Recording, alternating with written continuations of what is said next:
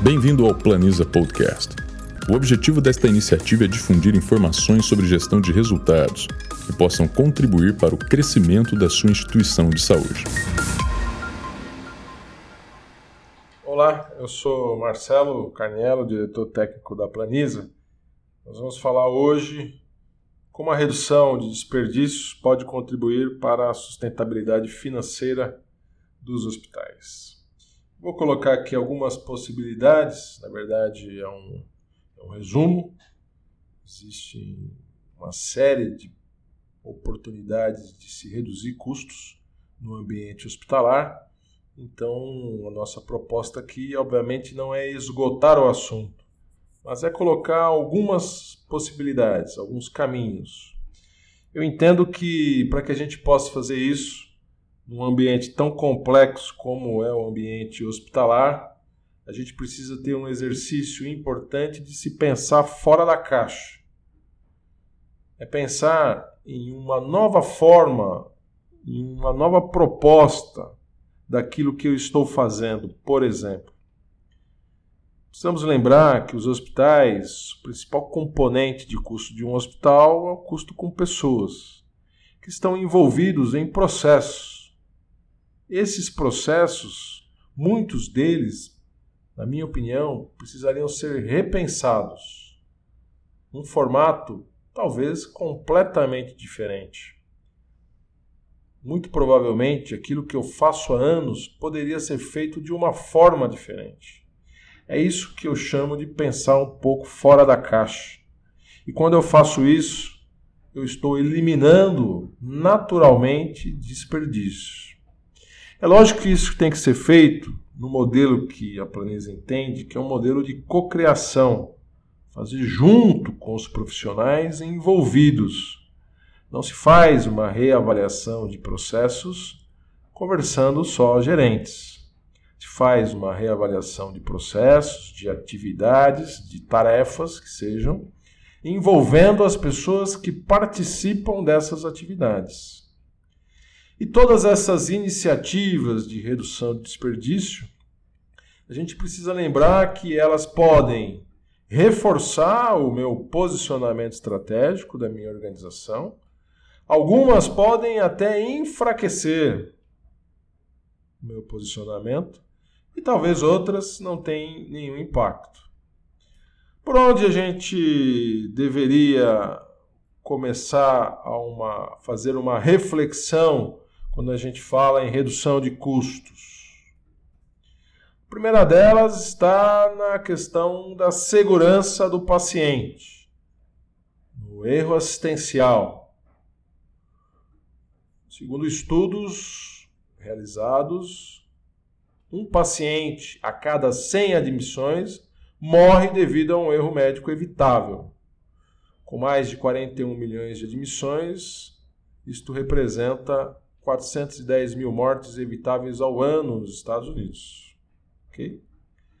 16 de cada 100 diagnósticos são incorretos. Temos uma série, uma infinidade de informações que tratam relacionados à questão do erro assistencial, que não cabe aqui, obviamente, citá-los, né? Mas a segurança assistencial é um fator importante na redução de custos. Hoje no Brasil a gente sabe que um paciente que deveria, por exemplo, ficar três dias internado, quando ocorre algum erro médico, na verdade um erro assistencial, melhor dizendo, quando acontece alguma condição adquirida, um evento adverso, se estava previsto três dias, o paciente fica em média três vezes mais, fica nove dias seis dias a mais do que estava previsto, consumindo recursos que não estavam previstos. Além, obviamente, do prejuízo da qualidade assistencial. Então, esse é um alvo importante para você que está ouvindo atuar dentro do seu ambiente hospitalar. Outra questão, equipamentos obsoletos, que às vezes a gente não tem o mapeamento, por exemplo, do custo de manutenção desses equipamentos. A Planisa já fez estudo onde chegou à conclusão que muitas vezes um equipamento ele tem tantas paradas e tanto custo de manutenção que ao longo de 12 meses, ao longo de um ano, todo esse, todo esse custo você teria condições com o mesmo valor investir em um novo equipamento. Então é importante fazer esse levantamento dos meus equipamentos, principalmente equipamentos que são impactantes, que são relevantes, como um equipamento de tomografia computadorizada, que dependendo da geração ele pode demorar muitos minutos para gerar um exame enquanto um novo, numa nova geração, faz isso muito rapidamente. Eu aumento o giro, diminui o número de paradas, diminuo o custo de manutenção e, portanto, eu posso gerar um melhor resultado, diminuindo aqui também esse tipo de desperdício.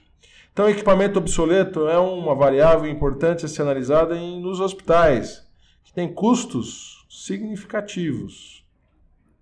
A formação profissional também é uma das variáveis as mais importantes com relação à questão do desperdício. A má formação, o exagero de solicitação de exames, de procedimentos, muitas vezes gerando custos excessivos dentro das organizações de saúde. Né? Então, pegando aqui o que o Henry Marsh, neurocirurgião britânico, no seu livro Sem, Sem Causar Mal, disse: Histórias de Vida, Morte e Neurocirurgia. É preciso três meses para aprender a fazer uma cirurgia, três anos para saber quando é preciso fazê-la e 30 anos para saber quando não se deve fazer uma cirurgia. Então, observe o quanto de recursos hoje pode e com certeza estão destinados a cirurgias que não deveriam acontecer. Quanto custa uma cirurgia que não precisava ser realizada? Além do risco envolvido envolvendo uma vida como paciente, uma série de custos é, incorrendo sobre essa cirurgia. A questão da relação custo-benefício. A importância de se utilizar cada vez mais a questão da eficiência. Vou dar um exemplo aqui com relação aos hospitais de pequeno porte, que todos nós sabemos têm baixa resolutividade e que representam a maioria dos hospitais brasileiros. 50% dos hospitais brasileiros hoje são hospitais de pequeno porte, que têm até 50 leitos, mas que têm uma ocupação que ela é inferior a 40%. Enquanto hospitais maiores, de alta complexidade, têm aí ocupação na faixa de 80%. Um hospital que tem 40% de ocupação é um hospital ocioso e, portanto, é um hospital ineficiente. E a Planisa observa com frequência hospitais de pequeno porte com custos de produção de paciente dia, de diárias, maior do que custo de hospitais de grande porte. Portanto, a importância da relação do custo-benefício.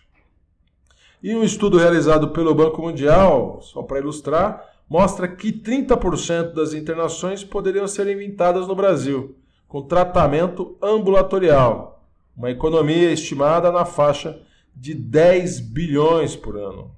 Então existe um conjunto de possibilidades para que nós, gestores, para que vocês, gestores, possam atuar para manter aí o equilíbrio na relação da receita com custos. Outra questão importante é, e eu iniciei o nosso podcast hoje falando dos processos, que ocorrem milhares deles em um hospital.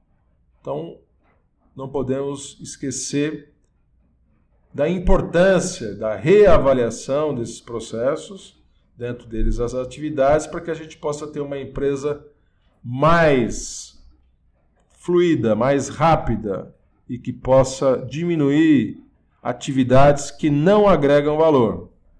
Um exemplo claro disso é o processo de faturamento. Complexidade que é o processo de faturamento na saúde, principalmente na esfera da saúde suplementar, é gigantesca. Que isso leva a erros que muitas vezes, com muita frequência, os hospitais deixam inclusive de faturar. Eu tenho um exemplo aqui na planisa, por exemplo, de um eletrodo, que é um item utilizado em todos os hospitais. Né? Nós fizemos um trabalho de nove meses acompanhando o eletrodo entre o que foi faturado e o quanto foi consumido. Em um período de nove meses, eu faturei, só para que vocês entendam do que, que, é, que eu estou falando, eu faturei 7.508 eletrodos. Mas quando eu fui olhar no consumo, na saída de estoque, saíram 109 mil eletrodos. Então, de novo, eu consumi 109 mil, faturei 7.508 num hospital privado com fins lucrativos que utiliza basicamente o modelo de remuneração fee for service conta aberta. A pergunta que fica é onde estão né, essa diferença entre o que eu faturei e o que eu consumi? Os mais de 100 mil eletrodos, observem que eu deixei de faturar. Portanto, é uma questão também de desperdício. E nesse estudo que nós fizemos nesse hospital, apenas com três itens: o coletor de urina, um eletrodo e água destilada. E a pergunta que nós fizemos: quanto que eu deixei de faturar nesses três itens? E nós concluímos que esse hospital, em nove meses, deixou de faturar só nesses três itens 196 mil reais. Observem que não é pouco recurso e nós estamos falando apenas de três itens. Então é fundamental que a gente avance para uma padronização, para uma gestão de processos, para a evolução de protocolos médicos que tornem a prática atual de um determinado protocolo, de uma determinada cirurgia, para um protocolo padrão, baseado numa adaptação, obviamente, a uma, e a um consenso local. Essa evolução da padronização, sem dúvida nenhuma, gera economias efetivas. Cabe ainda, em linhas gerais, avaliar despesas tributárias desnecessárias, a relação do custo de falta, se o nível de caixa for muito baixo, por exemplo, a empresa precisará tomar empréstimos de curto prazo e, consequentemente, juros mais altos, custos de carregamento, custos de oportunidade na avaliação de novos investimentos que muitas vezes são esquecidos. Apesar de estarmos em 2020 ainda, muitas, muitos gestores tomam decisões baseados em imediatismos, naquilo, naquele equipamento que eu acabei de ver na feira e, portanto, eu deixo de fazer uma avaliação de investimento e, portanto, incorro em possíveis prejuízos ao longo do tempo numa avaliação de retorno do investimento, numa relação de margem e giro.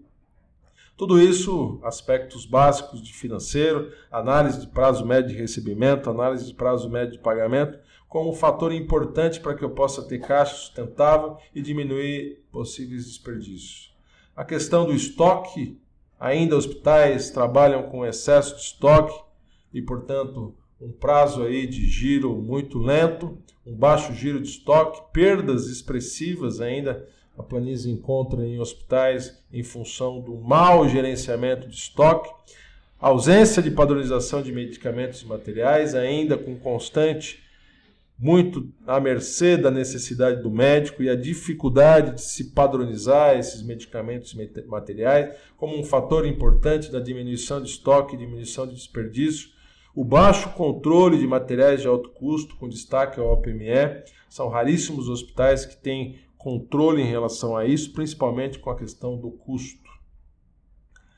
Não podemos também deixar de falar nessa questão do desperdício, que o modelo de remuneração, apesar das discussões, apesar das evoluções, a mais prevalente no Brasil ainda é o fee for service, que incentiva o desperdício, porque ela está baseada em volume e gera automaticamente excessos de internações, consultas, exames, além de questões onde hospitais, como foi publicado pela própria Folha de São Paulo, hospitais premiam médicos que pedem mais procedimentos, tudo isso atrelado ao modelo de remuneração, de modelo de remuneração, exames e internações rendendo privilégios para especialistas e especialistas e provavelmente tudo isso colocando em risco a própria saúde do paciente, além de elevar o custo da saúde de um conteúdo completamente desnecessário e, portanto, gerando desperdícios. Ok? Considerando ainda o modelo de remuneração e talvez aí o impacto que ele gera e o aumento da frequência de utilização, né? Então eu faço mais do que deveria. Uma publicação que foi colocada do New York Times em relação à Universidade de Utah. Ele até ele faz um destaque onde os pacientes foram recebendo tanto exames de sangue que alguns tornaram-se anêmicos. Os médicos da Universidade de Utah começaram a exigir justificativas dos residentes e aqui em hospitais de ensino, né, para cada teste de laboratório.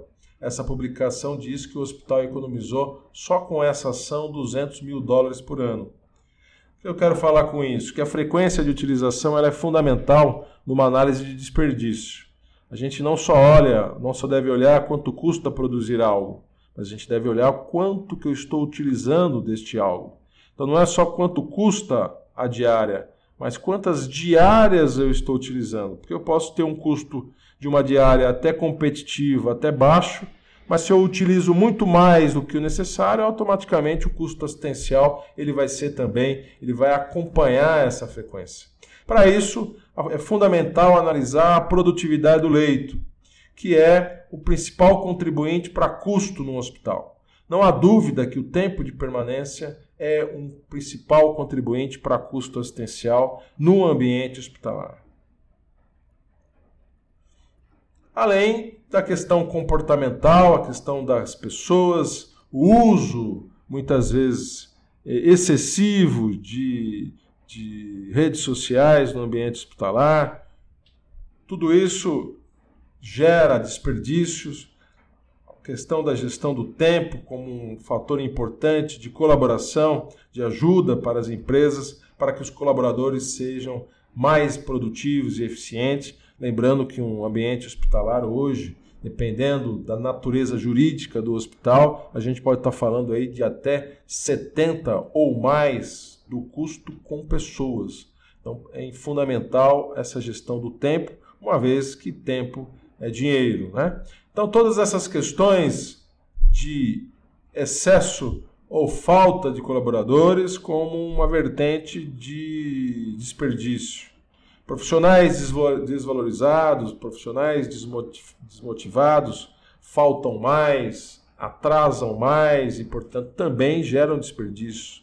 A questão do turnover, a falta de treinamento, a falta de capacitação, que gera erros assistenciais, que geram demoras no atendimento, que desqualifica o atendimento, que gera problemas jurídicos tudo isso são fatores importantes na questão de uma avaliação um pouco maior quando a gente fala de desperdício. E para que a gente encerre um pouco daquilo que a gente está colocando para vocês, a questão do gerenciamento agora da ociosidade hospitalar, que é a questão do custo fixo. É comum a gente encontrar nos hospitais brasileiros, por exemplo, uma UTI neonatal com 50% de ocupação enquanto ela foi idealizada para ocupar pelo menos 80%. A estrutura de custo fixo de uma UTI no Natal, ela é a mesma para uma ocupação de 50% ou para uma ocupação de 80%. E o hospital, ele tem uma carga importante e mais diria, relevante em custos fixos. Boa parte do custo de um hospital é custo fixo. E como eu disse, esse custo fixo ele dilui em função da produção. Se eu tive uma produção baixa, eu vou ter um custo fixo unitário por produto alto e, portanto, eu preciso ter uma ocupação que justifique esse custo fixo. E no exemplo aqui da Planisa, ainda na UTI neonatal, só para que vocês possam ter um pouquinho um, um caso real disso, uma ocupação de 53%, a UTI neonatal, cada diária custa nesse, nessa, nesse hospital R$ 1.709. Se ele tivesse 80% de ocupação, portanto, ele diluiria esse custo fixo para mais pacientes e esse custo sairia de 1.709 para 1.128, uma economia de uma economia de 581 reais e uma economia total de 79 mil reais apenas gerenciando a questão do custo fixo. Então é isso. Eu passei por algumas, talvez as principais é, fatores de desperdícios hospitalares.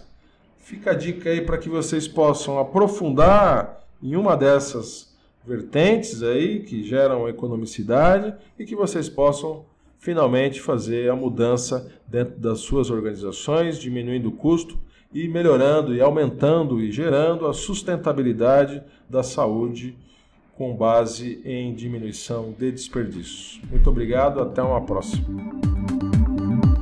Você acompanhou mais um episódio do Planiza Podcast. Obrigado por sua participação e não perca os próximos episódios. Se você está no Apple Podcast ou qualquer outra plataforma, assine o feed e receberá automaticamente os nossos episódios em seu aplicativo.